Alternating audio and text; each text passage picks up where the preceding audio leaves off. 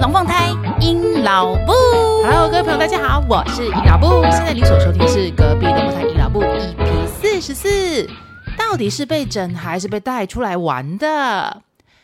这件事呢，是上个礼拜啊，整个整整一个礼拜，哇，好像超过一个礼拜。我就是带了我爸妈，然后中途呢，我有其中一个弟弟，他们全家也加入我们的旅程，算是一个类似呃小型的家族旅游这样子，没有还没有到全员到齐啦哈，期望下一次可以全员到齐。然后呢，就是我们到了海外去旅游，就疫情就是趋也也好像不能用趋缓这两个字，疫情就是已经嗯、算是销声匿迹之类的，或是反正总之就是这状况。反正就是想说，哎，可以带大家出去玩了这样。然后，因为我相信这个暑假看起来，哇塞，我的朋友们基本上，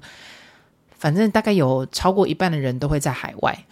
毕竟又遇到暑假，然后大家就会想要带小朋友出去玩。然后关了三年了嘛，对，所以大家就努力毛起来飞这样子。那其实呢，我自己的爸爸妈妈，他们其实旅游经验超级之丰富。严格算起来，他们应该是已经环球一周了，就欧洲去过，亚洲去过，美洲去过，非洲去过，呃，南美洲，南美洲好像还没，我不是很确定，应该是还没有。但 anyway，总之，南极洲跟北极洲是还没有啦。对，那反正就是他们的那种海外旅游经验，从年轻到现在已经，像我爸是七旬老翁，所以就是旅游经验非常的丰富。那你可能就会想。应该也有些人跟我一样，就是会觉得说，哇，爸爸妈妈他们从年轻时候就有旅游经验超级丰富的。我们这种你知道，旅游小咖，嘿，旅游小新手、小菜教，怎么好意思在他们那个什么门前耍大刀这样子？那呃，但是因为年纪大嘛，就需要想说他们就喜欢跟孙子一起玩，所以呢，就还是规划了一下。然后因为。就是种种的考量，所以我们这一次是挑了日本。就是之前我有一集的 podcast 也有录到说，其实带小小孩出去玩的时候，日本其实是还蛮蛮友善、很亲民的一个一个选择哦。那所以这次我们都选了日本去玩。不过我觉得蛮有趣的点是，当然日本他们玩了 N 百次啊，很多次啊。不过这一次对他们来讲，诶。竟然还是觉得一个完全全新的体验呢，就是因为看到了完全跟他们想象中不一样的日本，那我就觉得说，嗯，好像对于我这个带他们出去玩的人来讲，主事者，嘿，其实我就觉得说还蛮开心的，就是有一种很不一样的心得体验可以跟大家分享。所以呢，今天我就概略的跟大家就是从吃住行。等等这些方面，然后来跟大家讲一下，即便可能在我们呃年轻一辈的人看起来就是哦就无聊的行程，可是实际上我觉得玩起来还是充满了很多乐趣啦。然后因为有我自己私人 FB 的人就会看到，就是哇塞，好像听看看起来好像玩得很开心，是还蛮开心的。可是就是我觉得比较不一样，就是你会有一些特别的想法跟心得在里面。那今天就非常开心可以跟大家分享，希望大家呢不要害怕带老人。人出去，即便他，即便你觉得你的行程可能远超乎他想象，但我觉得注意一下，稍微几个小 tip 小 pebble，我是我觉得你的行程就会过得还蛮开心的。好，那要进入主题之前呢，要先跟大家前情提要一下。就其实全程呢，我妈就是一个饮食上面比较不设限，那脚程也非常好，身体状况也都非常 OK 的人，那不太挑剔，什么东西都可以接受。那我爸的话，就因为呃年纪的关系，还有一些、台湾大男人主义啊啊等等之类的啊，反正就是他有一些。以下的状况就跟大家说。首先，第一件事情，我爸呢，他走不远。我有观察了一下，因为他就是得过几次重病嘛，所以呢，他的那个脚程来讲，基本上他需我有帮他，就是我有请我妈帮他带那个拐杖椅。就是平常是个拐杖，然后到了中间，如果需要休息的时候，它可以嚓嚓嚓，然后就变成一把椅子，还蛮稳固的。之前我们有先试过一轮了，哎，就还不错。所以他有带一把拐杖椅，但即便是在有拐杖椅的状况之下呢，我觉得最保险的状况就是他大概连续走十五分钟就是紧绷了，所以他的脚程远度大概就是十五分钟，他就是需要休息的这样子。那第二件事情呢，因为他有口腔癌的关系，然后因为。叭叭叭之之类的那种复健过程什么的啊，对，有人请我要录一集这个，然后事后再来讲。好，那他因为口腔癌的关系，然后所以他现在嘴巴能张开的程度非常非常的小，那又将就会有连带啦吞咽啊、口腔清洁啊等等上面的问题。所以呢，他在吃东西方面，首先他没有办法像我们一般人在夜市一样，可以边走边吃，错了就。往嘴巴放或干嘛的，他就必须得要呃有个桌子，然后坐好，然后可以慢慢的把他的食材切得非常的细碎，然后再用他自己的汤匙或是什么，就是送入嘴巴这样。所以边走边吃对他来说是不太行的这样子，然后。以上就是最重要的这两点啦，其他的部分的话，呃，我爸的个性是还蛮愿意尝试新的东西，但是当然啦，呃，可能你们家老人跟我们家一样，就是对于 cheese 啊没那么爱，然后啊，因为口腔的关系，所以水果类其实他不太能吃，他能够榨汁，就是喝的这样子。然后其他，哦，我爸蛮特别的是。他一定要有肉啦，有肉跟海鲜，他就会觉得人生 OK，这餐饭可以这样子。所以以上呢是关于我爸的 condition，就是供大家参考一下。那这些会影响很多我在编排行程啊上面会有很大的考量。好，那首先第一块部分呢，我们先来讲飞行安内不被整。那我知道大家的想法就是，哎呀，七旬老翁，我就让他坐商务舱吧。那这一次，呃，以往其实我们都是这样考量。那这一次我有意外的发现，就是呃，因为。像这一次我们是直接飞到东京，就是松山飞东京。其实航程上面来讲，短短的两个小时多。那这次因为我卡到台风，所以有稍微绕过台风，有再延长大概将近二十分钟左右的飞行航程。但依旧了，我是觉得像飞行航程这么短的。不一定要商务舱啦，然后因为如果你真的买商务舱的话，其实我觉得 CP 值真的很低诶、就是花了大概两倍的钱，然后但是坐在上面的时间点非常的短，所以我是觉得不太需要。像这种非常短的飞行航程的话，我倒是觉得经济舱，然后呃阿公很 enjoy 大家贼龟白的那一种 和乐融融感觉，所以其实我在这件事情上面，我倒是觉得飞行行。距离短的话呢，其实不用那么刻意，一定要拉到商务舱这个程度，因为它毕竟就是一个一个人排开，那我觉得乐趣度少了一些啦。那所以这一次呢，我们因为想说航程这么短就不用了，我们就直接就是经济舱飞这样子。那蛮有趣一件事情是，我以为我爸会对飞机餐非常的挑剔，那没想到，诶，他非常勇于尝试，而且他连吃了三盘，他吃了他自己的牛肉，然后吃了我妈的牛肉，然后还吃了我的牛肉，超出乎我意料之外的。好，那呃有几个小撇步呢，可以让大家参考一下。第一件事情呢，因呃我觉得老人像我爸，其实他是不懂得怎么去操作那个荧幕的。他对于看电视也没有兴趣，因为他像他们这种年纪的老人，就是喜欢看那些我也说不出口诶，专门唱歌的啦、卖药的啦，反正就是你知道，就是那那一挂的节目啊，这种东西不可能在飞机上出现，所以呢。呃，他对于那种 3C 产品的操作啊，真的是很弱到爆。我至少我爸是啊，所以呢就不勉强他。然后那个耳机他也不会塞好，然后戴着他也不舒服。所以呢，与其这样子的话，就就就我爸自己是选择就是不要看电视的。好，那我唯一的几两个小点要请大家就是可以做做看的，就是第一个让他们坐窗外，因为像我爸非常喜欢看。外面的景色，不管是看海、看云、看人、看车，都是他爱。所以呢，我就让我爸坐窗外。那接下来呢，他的荧幕不看嘛，不看有声的，那没关系啊，就转那个无声的。什么是无声的呢？答案就是飞机航程的那个显示图，就是说他现在飞到哪里啦，然后经过哪里啦，距离目的地还有多久啊？就是那那个画面，知道吗？对，就转那个给他。那以上就是我爸的唯一机上娱乐，就是低头吃东西，抬头看荧幕，然后跟看窗外。那另外呢，推荐大家的点就是，如果要飞行的时候呢，诶，其实我觉得不一定要挑就是桃机啦。如果可以的话，因为像现在暑假超爆多人，大家应该都超有感，就是好挤呀、啊，然后。去桃机路上又会塞车，所以这一次的话，我们是选择从松山出发。那我觉得有非常多的好处啊。第一个人少，然后呃，距离我们距离市区就可以到，就是轻松出门，不用多排好拉好长的车程。然后再来是因为人少，所以过关非常的快速。阿公不用等，不用站，这件事情对老人来讲好重要啊。然后再来呢，呃，稍微一个小 tip 啦，其实那个松山机场里面已经有爱马仕，我相信应该部分人都知道。但是我还是要告诉你，我那天帮大家换过，它那个 display 产品还是一样，就是全部都通通是 display 展示用而已，不被合理背啦。好，那接下来呢，如果大家在经济状况或者是任何 condition 之下是许可的话呢，第一个你可以先去自助 check in，就是用机器按一按，诶，这样子减少阿公阿嬷等的时间。那另外一件事情呢，就是如果你是高卡会员，或者是你真的是买了商务舱的，没有问题，你就是直接去商务舱转柜，就是直接 check in 进去，这样这是会非常轻松愉快的一个行程，因为最最大一个重点就是不要让老人等，对，这个很痛苦啦。所以呢，不管是选择松松山机场啊，或者是说呃 self check in，或者是会员高卡等等，这几个都是会让你整个 check in 的行程跟不用排队，会让老人轻松一点。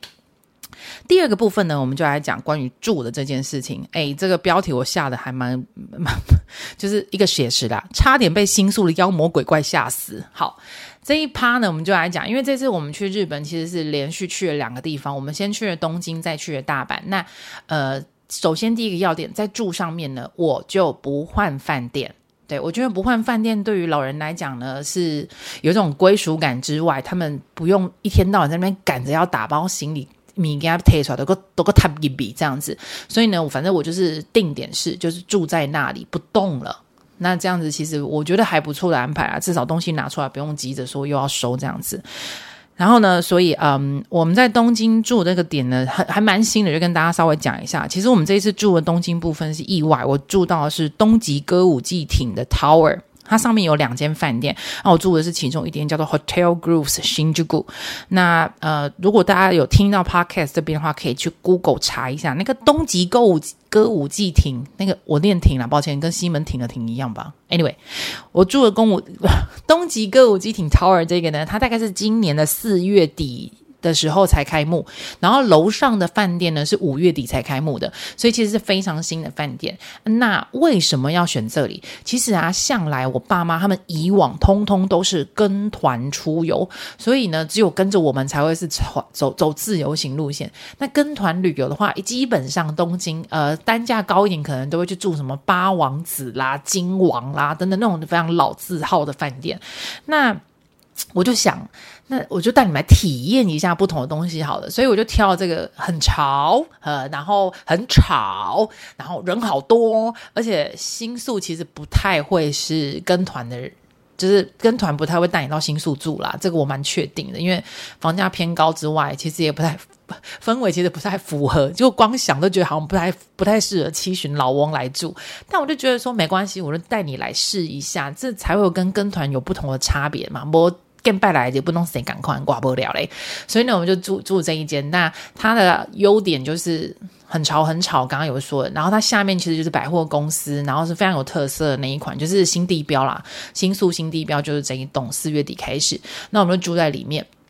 那呃，我还是会比较建议，就是带老人的话呢，就是还是住饭店。原因是因为，如果是住民宿的话，也也没有不常，也没有说不可以。只不过就是呃，对于初体验呐，我觉得如果老人们开始要尝试自由行的话，住饭店有几个还是维持住，就是变动不太多。早上还是会有早餐，因为日本早餐其实不太好找。然后特别是像我爸这款就是 local 人，他的早餐。就是面啊、碗粿啊、霸碗啊、霸掌啊 这种，但他他是那种面包不太爱的人，所以呢，其实如果你要在日本找到不是面包类的早餐，其实我觉得有一些困难。然后他要早餐又不太喜欢吃鱼配鱼配饭。炸鸡块配饭，就是另外一套日式早餐是这一款的，在外面找到的话，所以我爸就不太适合。所以相较之下，我觉得哎，饭店有提供早餐这件事情，对他来说是还蛮稳定他人心的一个方式啊。所以呢，我是比较建议，如果你们家的长辈跟我爸一样，就是这一款人的话呢，还是先从饭店开始，下次我们再慢慢的往那个民宿系列着手。Anyway，就是先住了，我们就是先住了这个东极歌舞伎町 Tower 上面的 Groove 这一间饭店。那在大阪的时候呢，我们就是换在呃南波站旁边的一间酒店，呃公寓式酒公寓式酒店，就是呃有厨有小厨房的，有小有小厨房跟大客厅的那一种。那这两款住宿呢，其实我爸就非常明显，他们老人呢还是比较喜欢那一款酒店式的饭店，就是有一个大客厅的那一款，因为他就可以悠闲的坐在那边看着他不太确定知不知道内容的电视节目，就是有客厅对他们来说有的休息，有的会咖，哈、是蛮重要的。对于老人来说，啊，娜其实他们也不是讨厌我们东京住的这个很潮的饭店，他因为老人晚上其实蛮容易睡不着，或者爬起来尿尿，所以呢，他就会一直在你要观察楼下的人潮多不多啊。然后因为现在夏季，所以日本很多饭店他们的屋顶顶楼呢是会有那个夏日 barbecue 舞台。他就去观察哪几家饭店的舞台人间人多不多，然后我每天早上就会听他那边讲说，吼、哦，嘿，我靠，少年人吼，半没戏点我起来放油，搁底下一叮当，人家来行去惊死人啊！因为原来啊，在他们的印象当中，日本是安静的、干净的、悠悠闲闲，然后。就是人都躲起来的那一种很羞涩的日本人，他们这一次来到新宿的时候，发现要神哦，怎么那么多年轻人穿的妖魔鬼怪，然后在那边喝酒很大声、鹿岛等等之类的，然后过个马路，啪，黑压压的一片蚂蚁抢着过马路这样子。对他们来说，其实完全全新的体验，跟他们以往这七十年 看到的日本都不一样，所以我是觉得蛮有趣的啦。对，那所以呢，住宿这件事情，我就觉得说还蛮推荐大家可以先从如果有需要早餐这一件事情的话，先从饭店着手，那就是。看得出来，我爸对于住新款式、新潮的饭店，或者是比较那种旧款式那种五星级类型的那种饭店，他其实都接受度蛮高的。不过，他们心理上的安稳度、安全感、安全感上面来讲呢，当然还是那种旧款的那种五星级式的饭店、酒店式的饭店，对他们来说是比较安心的。吼，好，供供大家参考一下。那关于行的这方面，我们就来讲了。好长好长的地铁站啊！那相信在听 Podcast 大家有去过。日本跟韩国都有一种感觉，就是他们的地铁非常的方便，没有错。可是呢，他们跟台北的捷捷运站或是南呃高雄啊，就很大的不同点就是，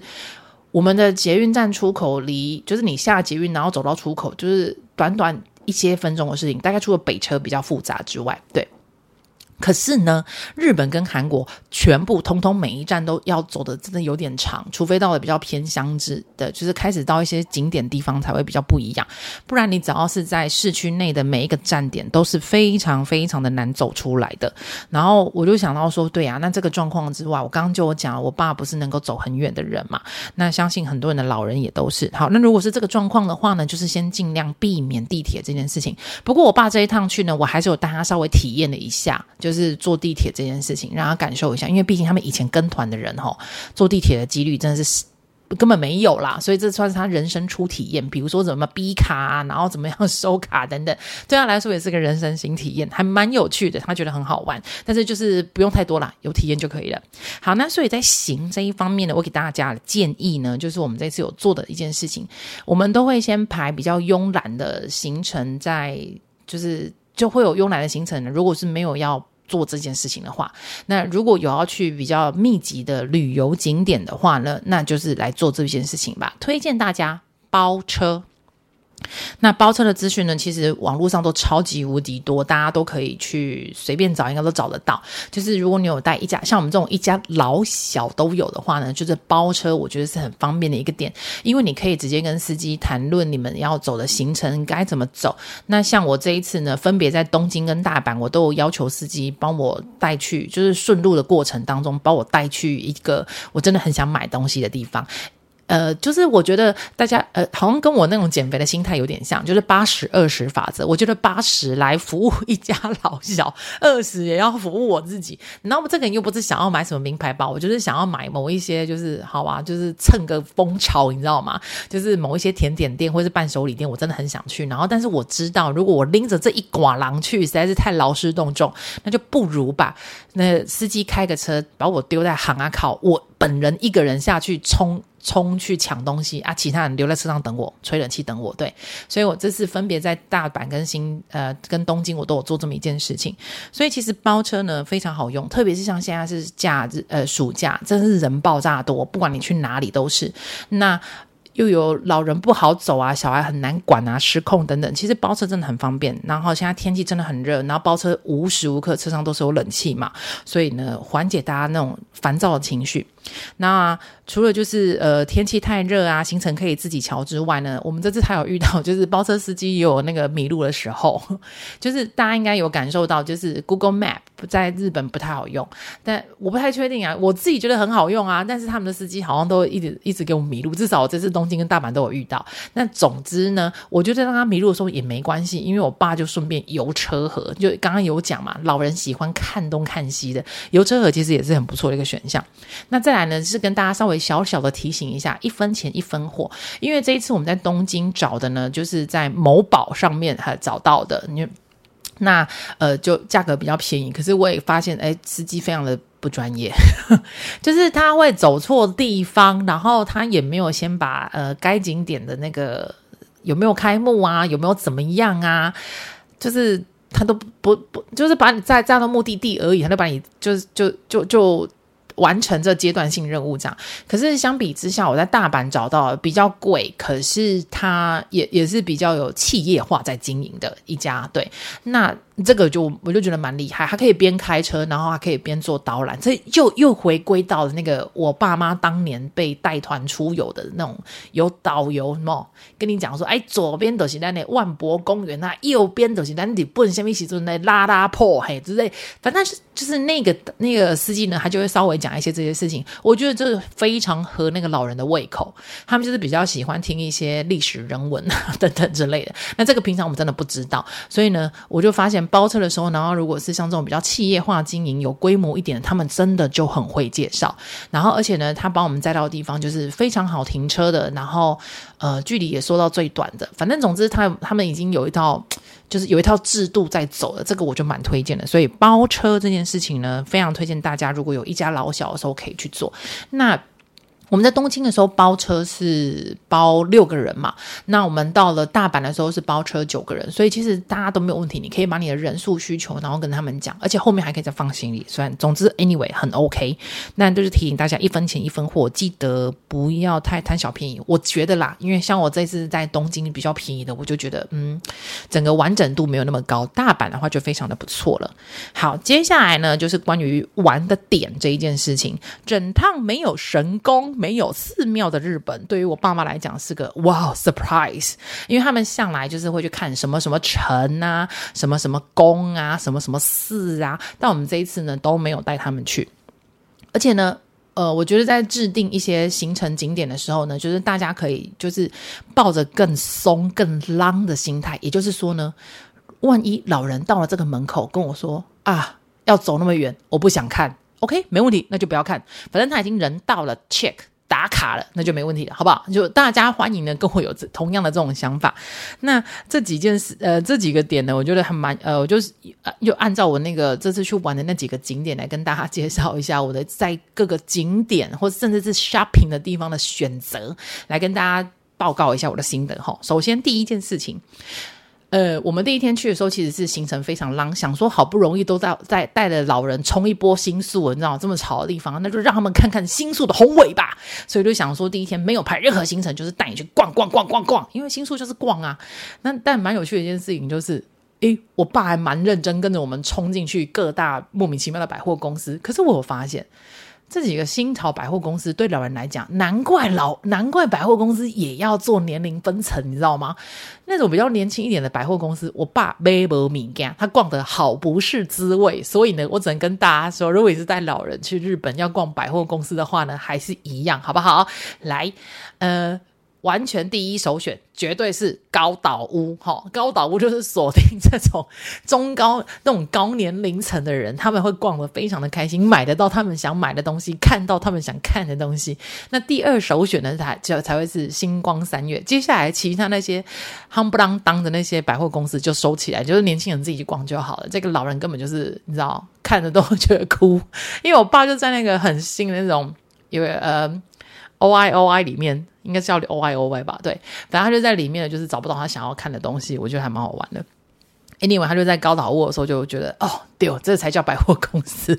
所以呢，第一个就是高岛屋的话呢，会比较对老人的胃口。所以呢，大家在选择百货公司上面呢，也稍微动点脑筋这样。好，那第二次呢，我带他们去的景点，呃，第二个我比较觉得可以拿出来讲的景点，就是我这次我带他们去那个涩谷 Sky 看夜景。那大家就知道这个就是什么，呃，年轻人的话才有办法什么傍晚的时候抢过去，然后这样你可以一次拍到两款景，日落到夜晚等等。我们就觉得算了吧。有打卡就好，对，心情都是有打卡就好，所以呢，我们就直接就是买了最晚的那一班上去的。为什么挑最晚？因为我们之前有一个吃饭的行程呐、啊，所以就想说，好，那就悠悠又闲闲，绝对不会耽误到的时间，那就是好，就直接去看夜景。那大家也不用想说，他就是去个两秒就下来，没关系，有到就好。好，好，大家记住我，有到就好。那看景这个行程呢，其实老人还蛮爱的、这个推推棒棒。好，接下来呢，我们也有去竹地。哎呀，大家都在想，嗯，那、就边看边吃，又看渔货、看海鲜，应该很开心吧？我也这么认为耶。可是你知道吗？这次我爸去的时候，我都发现没有啊。竹地真的是一波爱呢，波爱波介意，他还是比较喜欢 local 台湾那种鱼市场，会有人在那边画鱼饵啊，然后鱼在那边飞来飞去、甩来甩去、割来割去、切来切去啊，然后论斤卖两，在那边大喊大叫的，他比较喜欢这一种的。那竹地现在已经就是太嗯。太观光了啦，真的就是观光。观光市集的话，我就觉得我爸没有那么喜欢。然后，而且因为天气又很热，然后大家都挤在那边，就是某某几间特定的店，大家挤得水泄不通这样子。然后再加上我刚刚有讲，其实我爸并不太适合边走边吃，或是站着吃东西，他需要一个桌子坐下来，好好的处理他的食材。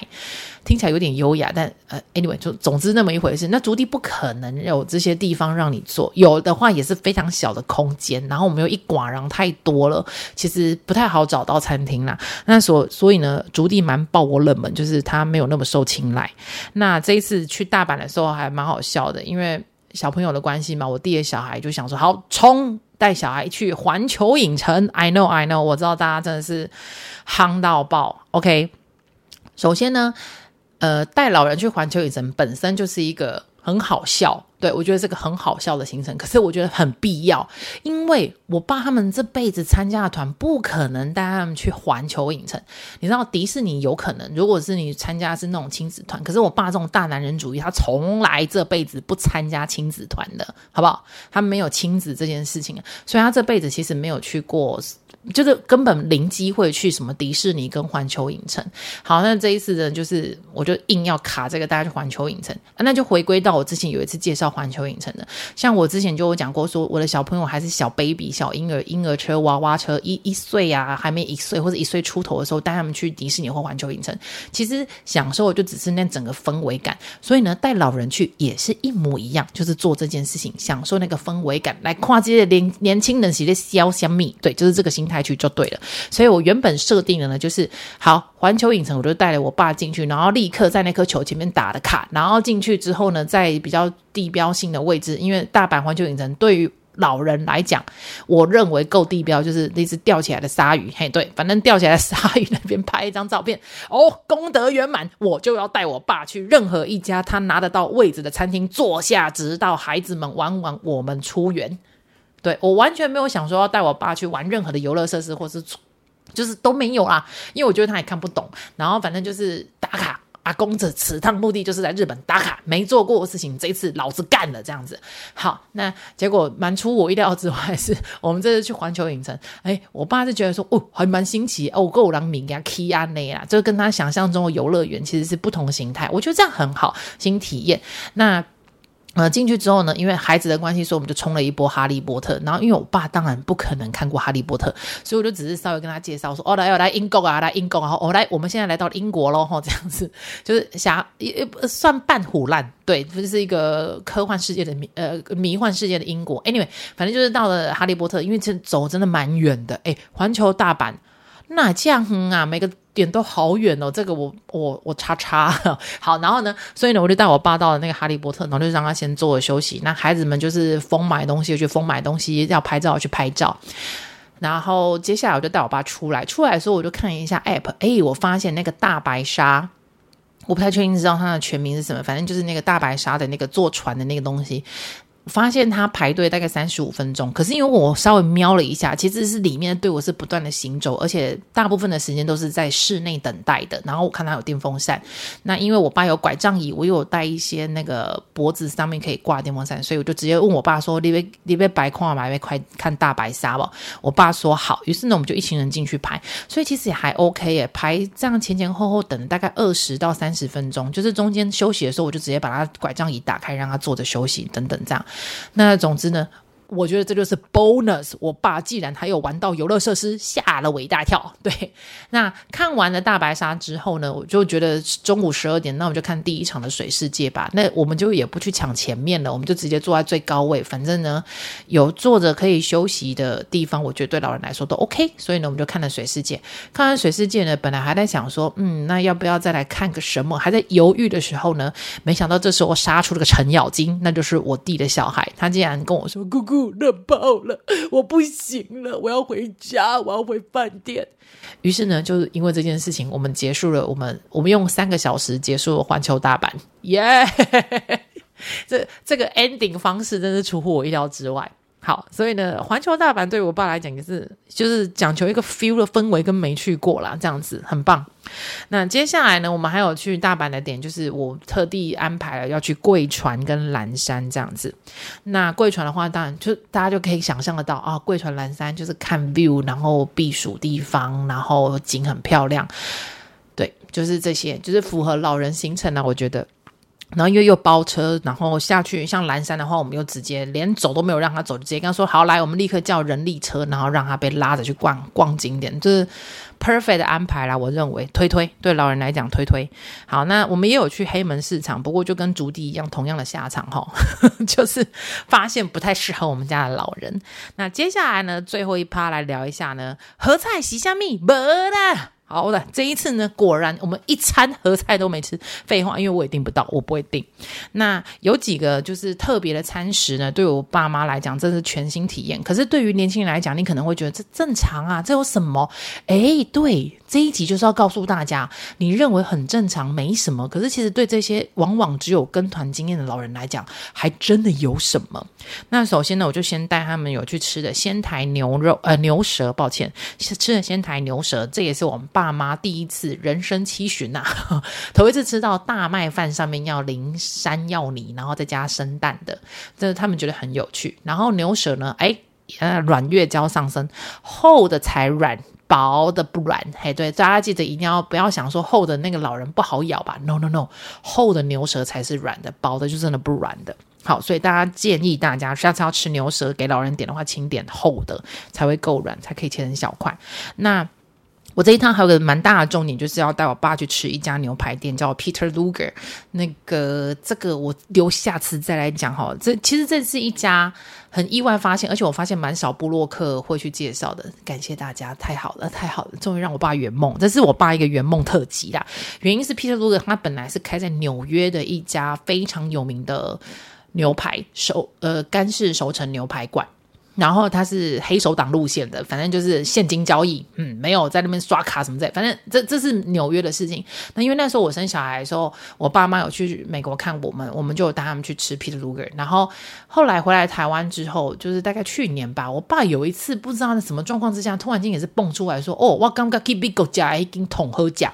我就想说，哇塞，他竟然记得诶，那也时间蛮巧一件事情，就是我爸跟我讲完说他觉得 Peter Luger 非常的好吃之后呢，我竟然有一天滑手机滑到了，竟然在疫情期间，Peter Luger 开了唯一一家海外分店，然后就在日本。于是呢，我们就其实我们上一次自己去日本的时候，我就有先去探路啦。然后这一次就决定带我爸去寻他的梦，所以有我们安排了 Peter l u k 这是蛮有趣的一件事情。那他有吃的居，也有带他去尝试的居酒屋啊，然后产地直送的回转寿司啊，然后炸牛排啊，然后还有汉堡，这些都是台湾都找得到，所以我就不特别讲。那蛮有趣的一件事情是，大家一定没想过，其实这一次带我爸去吃饭。竟然是他人生第一次的拉面初体验，那而且他才发现，我知道这件事情对很多人来讲正常啊，但我跟你讲真的，老人真的不知道，原来煎饺是配菜，可是我爸还是把它吃的跟煮菜一样啊，因为他就本身我爸本来就不喜欢吃，不太喜欢吃面，所以呢，我就是帮他把配菜叫好叫满，就是煎饺直接给他叫大份的，然后每个人都把煎饺给我爸吃，所以我爸就是完全吃煎饺那那一餐，然后不是都也会有饭吗？那我就是挑比较有特色的饭，因为我就觉得有一些看起来蛮像比比较类似台湾的肉燥饭、卤肉饭那种状况，我就点给我爸。总之呢，我爸头一次知道。原来拉面是配煎饺的，太夸张了。I know，就是老人的初体验，他到了七十岁才发现，而且他发现煎饺才是他的挚爱，这也是我觉得蛮有趣的点。那还有呢，这一次去的话，当然就是因为我们一拖拉苦的人嘛，所以我们当然就是去那个烧肉放题，然后就是挑了国产烧、国产牛、国产牛的部分。那我爸也觉得非常开心，因为这跟台湾的台湾的比较常出现的就是肉片。然后是烤肉片的，这个他已经觉得无就是太常见。可是我们挑的店是那种肉块，这个大概应该网络上都非常好做功课啦，一定找得到。就是那种大块肉或是大牛排的那一种，然后没有太多的调味，然后你又可以叫很多啊里里里口口东西一起叫的。总之，我爸很开心那一餐，然后他对于那个价位竟然是长这样，他觉得好 unbelievable。毕竟我们真的是牛排狂叫，因为我们先烤过一轮，发现哎，横膈膜啊，或是肠那个对我爸来讲都比较口感偏硬，所以呢，发现当天的那个牛排非常的软嫩，好适合阿公吃，所以我们狂叫了好多。那我爸就觉得说什么，我夹夹嘴，给人再来更小，哇，金秀，嘿，对，很不错，很棒棒。那接下来呢，还有一个这一次我们去了一个重头戏，其实就是我带我们全家去做了一个去吃的那个川床料理。河川的川，然后河床的床，川床料理，这个其实是说来也蛮好笑的。其实是我在十年前去的，就去过这一家餐厅，然后我那时候去试它的流水面。那那时候真的没有像现在人那么多诶，这次去我真的吓歪了，怎么会有人排流水面排了这么长？而且你在吃面的时候，后面就有人在等着你，我觉得那种压力好大哦。但总之，那十年前的时候，我就已经看到有川床料理。可是你知道，十年前的我可能。心态成熟度还有经济状况不会 push 不会 push 我去吃川床料理，但这一次我一开始决定要带爸妈去的时候，我就说好，那就是锁定川床料理，因为我赌也不会有什么机会啦，反正就直接给他川床料理下去。那呃，我觉得是一个非常棒的体验，不管是在料理，然后整个那个 feel，然后氛围，反正就是。看着美景绿意，然后听着溪水河流声，然后微风徐徐，然后跟你的孙子啊、小孩呀、然后就是一桌这样子。大家吃着自己的日式料理，这样子蛮愉快的啦，对，很不错的一个一个体验。那我妈体验比较道地，因为我就跟我妈讲说，那个夏日就是要吃夏日怀石料理，所以我跟我妈吃怀石料理也是很棒的体验，就非常鼓励大家，如果有去的话，可以试试看川床料理，这是我夏天限定的，夏天季节才有。那最后一个景点呢？点呢，就是其实是为了我弟小孩设定的，因为他就是一个你知道爱钓鱼、爱钓黑、爱钓青蛙的一个孩子，所以我就想说，好吧，交给他一个任务吧，我就跟他说：“哥哥，来。”我带姑姑带你去钓鱼，然后我们当天晚上都靠你喽。所以我们去了一个叫做钓鱼船屋的地，诶，钓鱼茶屋。对，大家可以 Google 一下。但总之呢，反正就是你还是可以点菜啦。然后，但是如果你要吃海鲜的话，就是旁边让你直接去勾，就是去钓鱼跟勾，鱼也有龙虾。反正就是你钓上来的东西，你就是可以做成两吃、三吃、一吃，都都随便你。就是一个这样子的一个餐厅，很好玩。那你要说好不好吃，我是觉得没有到难吃，但。真的价钱蛮高的诶，但就是觉得那个。氛围好玩啦，至少每个人吊起来的时候，反正场面很热闹啊，又击鼓，然后又尖叫，然后又拍照，又干嘛？反正就是个很很欢乐、很热闹的一个点，很很触鼻啦，就是一个好玩的点。好，那那所以今天呢，我就是讲了一下呢，就是带关于带老人、小孩一家老小出去玩自助行的一些可以注意到的一些点。那因为我们家老人年纪真的比较偏大，所以也给大家一些呃小心得分享。所以呢，第一个感想就是，其实老人比小孩好处理，因为。我觉得整趟行程最啰嗦的就是我弟小孩，一下要尿尿，一下要干嘛，然后吃饭之前就是先嫌这个不好吃，这看起来不好，这个怎么样怎么样，反正毛很多啊。相比之下呢，我爸妈反正觉得哎，好好搞定啊，真不错。那第二个呢，就是跟大家提醒一下呢，就是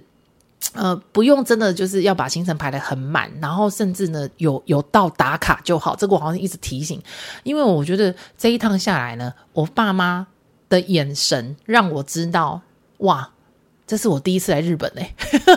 听起来很很好玩。他们其实去日本的次数比我多到爆炸多了去了，去到可可能有的有的人的爸妈可能还会蹦蹦出那一句说啊，K 嘎不想被 K 啊，不想被 K 啊。可是他们这一次眼神跟他们带的走的的带他们走的行程啊，那种氛围感 feel 啊，他们都会表示这是他们第一次看到这样子的日本，我觉得很棒。就是你知道，人生其实才开始，竟然对日本有这样的刷新的三观的一个体验，我觉得很棒。那最重要就是大家要把握住这几个点。第一个就是，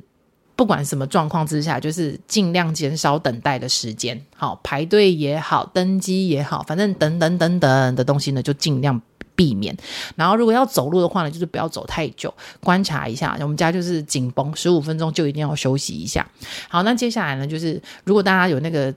大家的家长呢比较不好走的，那那个台湾有。发明那种拐杖椅，我觉得很不错，大家可以去试试看。好的，那今天这一集呢，就夯不浪当也跟大家闲聊一下带了老人跟一家老小出门的一些心得。那如果呢，你有任何的意见想法，或者你想要特别问我说，哎，你们到底是去哪一家餐厅，或者是什么什么行程之类，你有特别想要知道问题的话呢，都非常欢迎你可以到 IG 或者是 FB 寻找隔壁龙凤胎音老部，把你的问题想法，然后全部通通通给丢给我。那非常开心，大家呢也可以在趁这几个假期的时候呢，可以跟你们家的老宝贝还有小宝贝们一起，祝大家开心出游去喽！好，大家不要忘记了要帮我把我的 podcast 分享给你的亲朋好友。那我们就下次见喽，拜拜。